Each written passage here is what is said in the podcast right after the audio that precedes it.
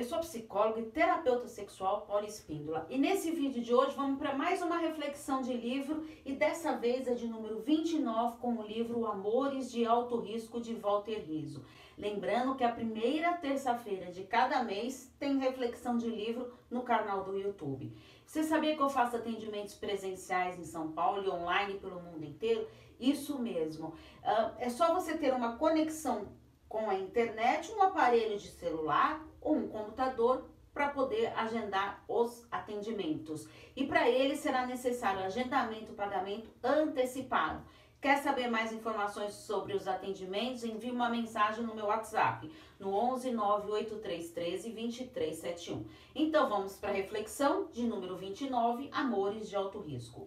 Ele começa o livro frisando algo muito importante. Deve-se aceitar o modo de ser do parceiro, sempre e quando não tenhamos de nos sacrificar psicologicamente nessa tentativa.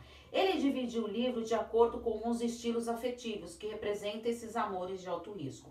Estilo afetivo é uma maneira de processar uma informação afetiva, senti-la, avaliá-la e incorporar a vida a dois. Existem oito estilos que são considerados nocivos e perigosos para o bem-estar emocional das pessoas. O primeiro é estilo histriônico, teatral, o amor torturante. As características desse estilo são de querer ser o centro das ascensões, ser excessivamente emotivo, mostrar comportamentos sedutores, cuidar de forma exagerada do aspecto físico, adotar atitudes dramáticas impressionantes, ver uma intimidade onde não há e ser muito intensa nas relações interpessoais. As relações afetivas estão impregnadas de paixão frenética, fora do controle, e aí costuma terminar relacionamentos de maneiras drásticas. A inaceitável proposta de, desse tipo de pessoas tem três atitudes destrutivas. Primeiro, chamar a atenção a qualquer custo. A matemática do amor torturante é absurda. A quantidade do amor necessária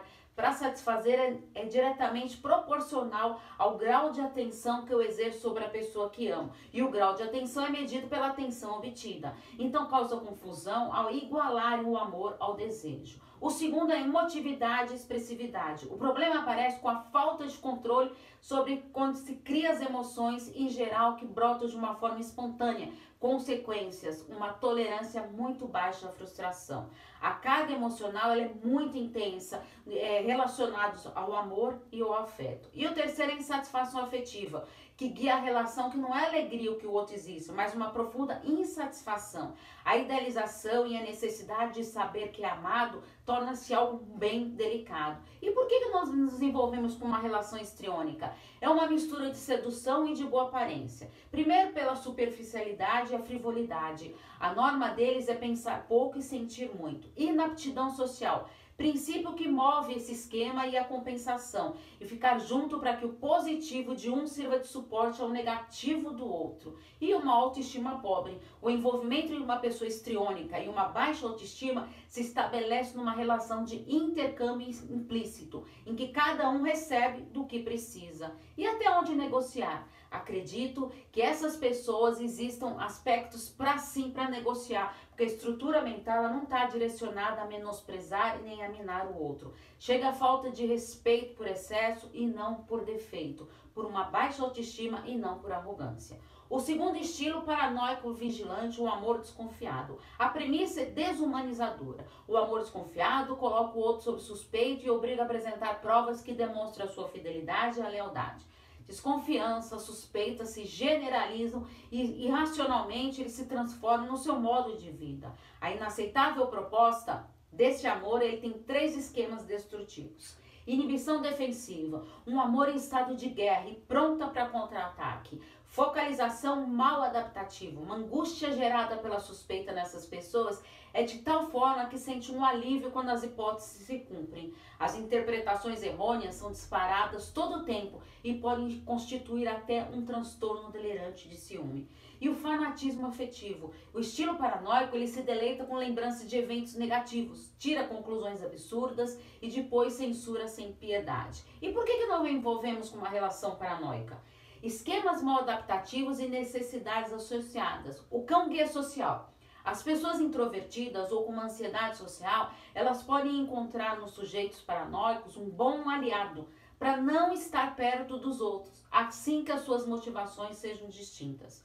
Uma pessoa tímida, socialmente ansiosa ou introvertida encontrará um respaldo para esse isolamento social. Sofrimento confirmatório, ciúmes como confirmação, dor e preocupação com indicativos confiáveis de que o amor está vigente. Desconfiança empática, estilos afetivos entrelaçados por metas comuns e vitais, uma compatibilidade de caracteres muito ciumentos. E até onde negociar? A desconfiança injusta e não fundamentada sempre afeta o acusado. Algo se quebra quando a pessoa se diz amá-lo e põe em dúvida a sua honestidade.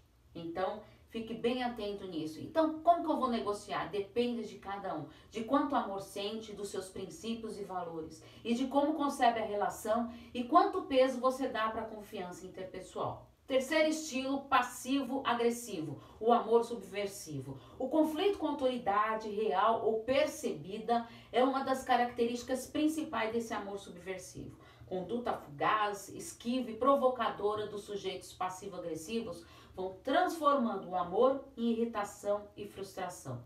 Ame o quanto amar. O passivo-agressivo ele terá um conspirador da relação e ao mesmo tempo será incapaz de renunciar a ela. A inaceitável proposta afetiva do estilo passivo-agressivo é gerada por três atitudes nocivas. Ambivalência interpessoal. Precisa ter uma figura de autoridade, uma proteção, proteção já que se vê como fracas e uma necessidade de suporte, mas ao mesmo tempo precisam se sentir livres e independentes de qualquer tipo de controle. Todos merecemos um companheiro que, sem ter um modelo de virtude, tenha claro que se nos quer ou não e estabeleça um balanço entre compromissos e autonomia. Sabotagem afetiva. A tática consiste em fazer uso das vantagens que o parceiro lhe dá, segurança, proteção, sem assumir nenhum compromisso e nem se importar.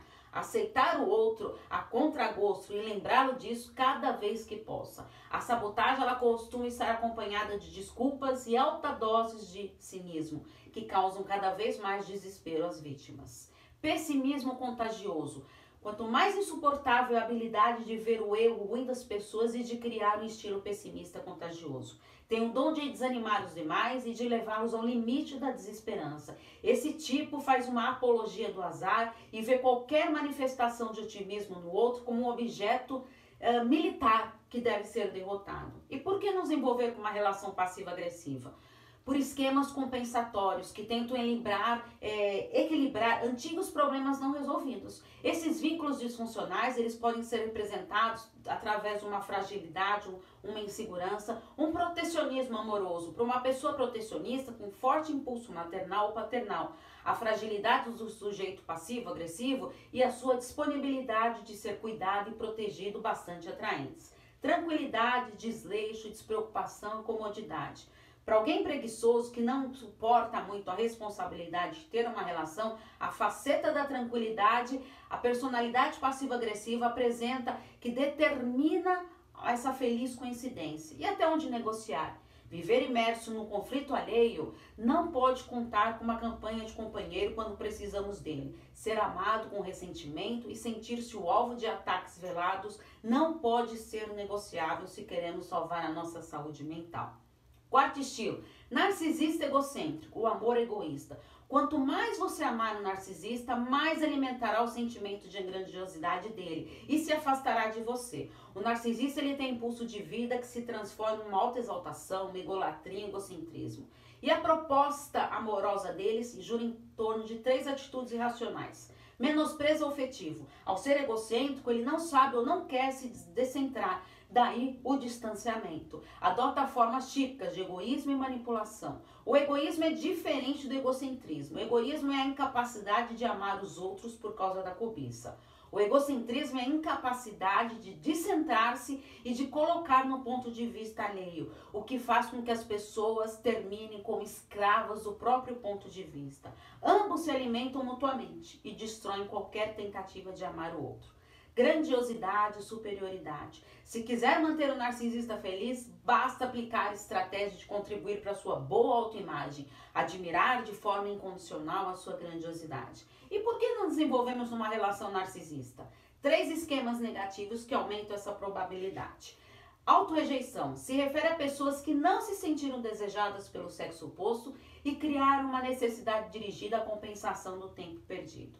Indeterminação do eu. Alguns indivíduos precisam se identificar com pessoas famosas ou celebridades, reais ou inventadas, para se sentirem realizados e darem maior sentido às suas vidas. Os vínculos de fanatismo amoroso são mediados por um esquema de imaturidade ou de um eu indefinido, que não sabe para onde aponta uma admiração destemida e irracional.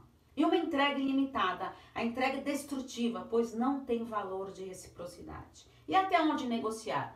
Qualquer coisa que afeta a nossa integridade física ou psicológica deve estar fora desta relação. Quinto estilo, obsessivo compulsivo, o amor perfeccionista. Nada satisfaz o obsessivo compulsivo, porque sempre haverá algo que poderá ter sido feito melhor a seu parceiro e estará sempre com medo de errar. O estilo obsessivo, ele controla, organiza, estabelece as regras, ordena e sistematiza tudo ao seu redor. A proposta afetiva tem três esquemas torturantes e limitadores. Crítica e acusação. Vítimas do estilo obsessivo, eles perdem a eficiência e se tornam cada vez mais inseguras. O círculo vicioso que envolve as vítimas é o seguinte: quanto maior for o medo de errar, mais o rendimento será afetado. E quanto menor o rendimento, a autoobservação de inutilidade incrementará a ansiedade, a baixa autoestima, assim o seu desempenho. A angústia vai se apoderando do amor até destruí-lo. E uma responsabilidade limitada, a percepção de que o parceiro é ineficiente e improdutivo, somada à própria incapacidade de delegar, faz que muitos indivíduos obsessivos assumam o comando e se responsabilizem diretamente porque tudo está implicado na relação. Esse deslocamento ele gera frustração, raiva, ressentimento. E a construção emocional, oculta a racionalidade que leva a bloquear os seus estados internos e a esfriar os sentimentos. O desconforto dessas emoções lhe provoca uma falta de espontaneidade e o medo de perder o controle leva a uma diminuição do seu desejo sexual e até uma dificuldade para alcançar o clímax. E por que nos envolvemos numa relação obsessiva? Responsabilidade, uma posição rigorosa em questões ético-morais e a capacidade de trabalhar encantam. Essas vantagens podem definir três vulnerabilidades é, muito importantes. A incompetência e o fracasso. Qualquer pessoa que se acha impotente, que ao seu lado é, quer pessoas que resolvam seus problemas de uma forma rápida e eficaz. Então, com o tempo, esse alívio se transforma em fiscalização e controle. Autocontrole insuficiente para cumprir a função do benfeitor e de reeducador afetivo. Ninguém melhor do que uma pessoa organizada, disciplinada, controlada, que forma o perfil perfeccionista. Compromisso e lealdade são responsáveis ao extremo e costumam ser infiéis. A responsabilidade compulsiva, rigorosamente fria, sem o equilíbrio que proporcionam a ternura e a flexibilidade mental, se transformará inevitavelmente numa forma de tortura. E até onde negociar? É preciso buscar o caminho do meio nem entrega e nem provocação, mas acordos relacionais e terapia especializada. A dignidade e a autoestima nunca devem ser negociadas, porque o amor tem limites. Sexto estilo antissocial encrenqueiro, o amor violento. O antissocial é uma forma de anti-amor, uma personalidade ligada à maldade essencial, que bloqueia qualquer tipo de aproximação afetiva. Supõe transformar as pessoas em objetos de múltiplo uso e se exprimir de qualquer responsabilidade perante a existência alheia. Essa teia afetiva, ela tem, é, ela é tecida por três esquemas patológicos e nocivos. Coisificação afetiva. O antissocial ele não precisa do outro para fortalecer a sua autoestima. É um amor duvidoso, porque usar uma pessoa não é amá-lo. Desprezo, maus tratos, a dominação total implica tanto em menosprezo como no desprezo pelo outro. O antissocial ele tende a, ser, a depreciar o outro mais do que supervalorizar. Irresponsabilidade interpessoal, a base segura, não focalizar no próximo, mas no monopólio da força. E por que nos envolvemos numa relação social? Três esquemas de necessidades uma fraqueza crônica. Quando se sente incapaz de enfrentar a vida por si próprio, precisa de alguém que lhe garanta uma base segura para se sentir protegido.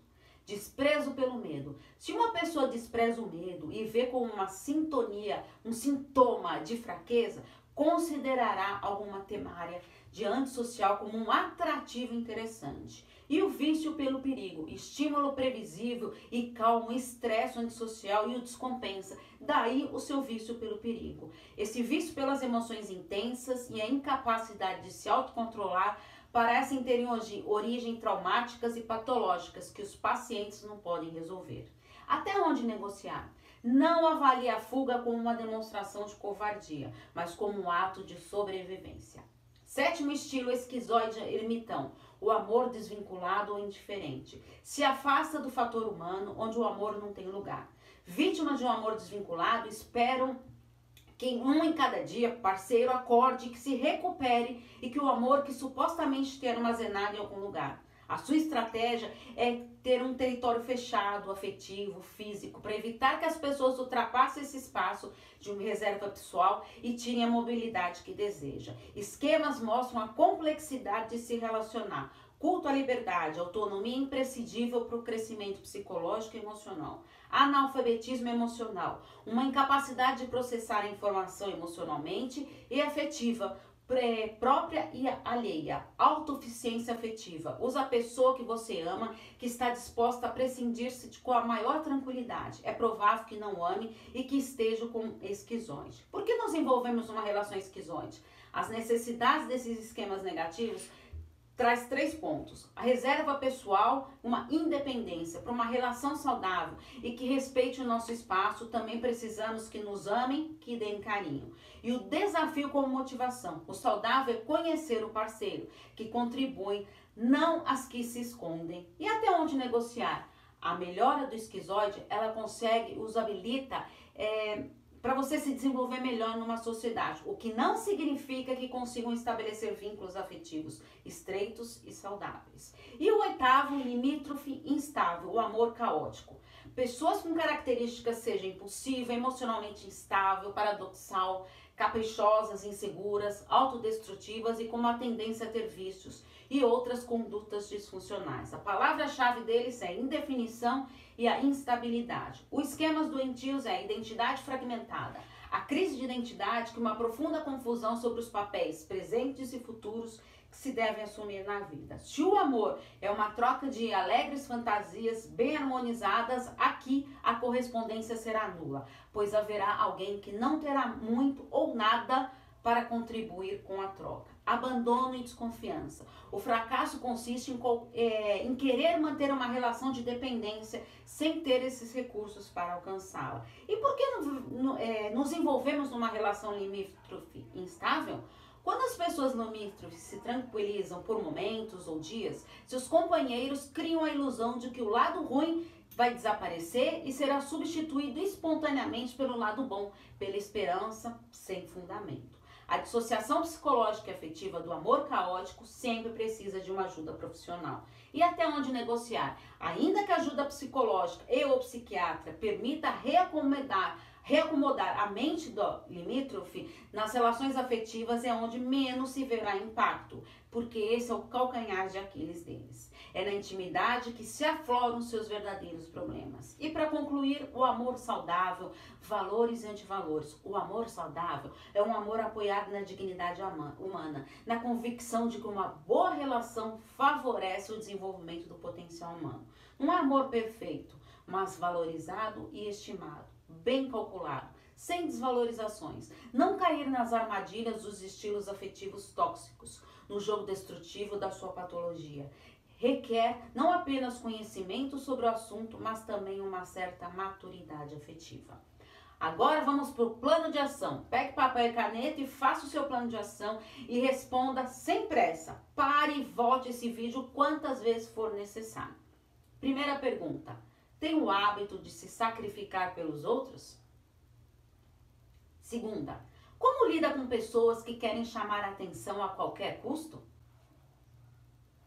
Terceira, é uma pessoa desconfiada de tudo e de todos?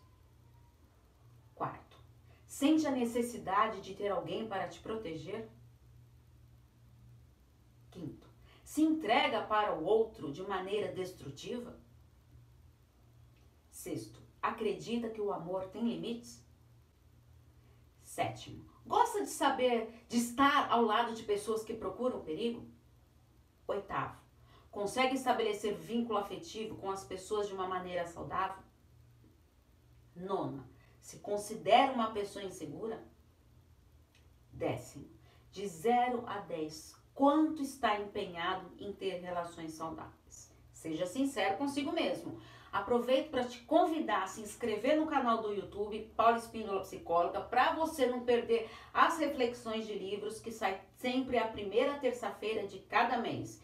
E além também deixo todos os links das minhas redes sociais. Tenho podcasts, relacionamentos psicologia nas maiores plataformas digitais. Tenho o canal do Telegram, Paula Espíndola Psicóloga. E vem, porque afinal, quem cuida da mente, cuida da vida. Um grande abraço. Tchau, tchau.